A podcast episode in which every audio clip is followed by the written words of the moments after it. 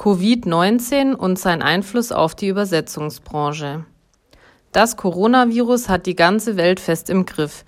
Binnen weniger Wochen ist das gewohnte Leben in vielen Ländern dieser Welt durch Quarantäne und Ausgangseinschränkungen völlig verändert worden.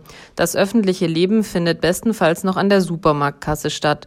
Social Distancing heißt also das Stichwort der Stunde. Immer schön Abstand halten.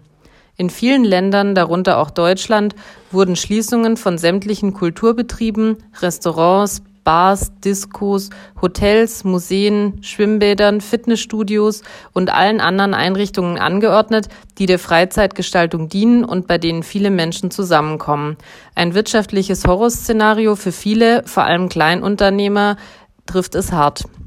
Zu diesen zählen auch Übersetzer, Übersetzerinnen und Dolmetscher, Dolmetscherinnen, welche meist als Selbstständige und Freiberufler arbeiten. Wie sieht die Lage der Branche momentan aus?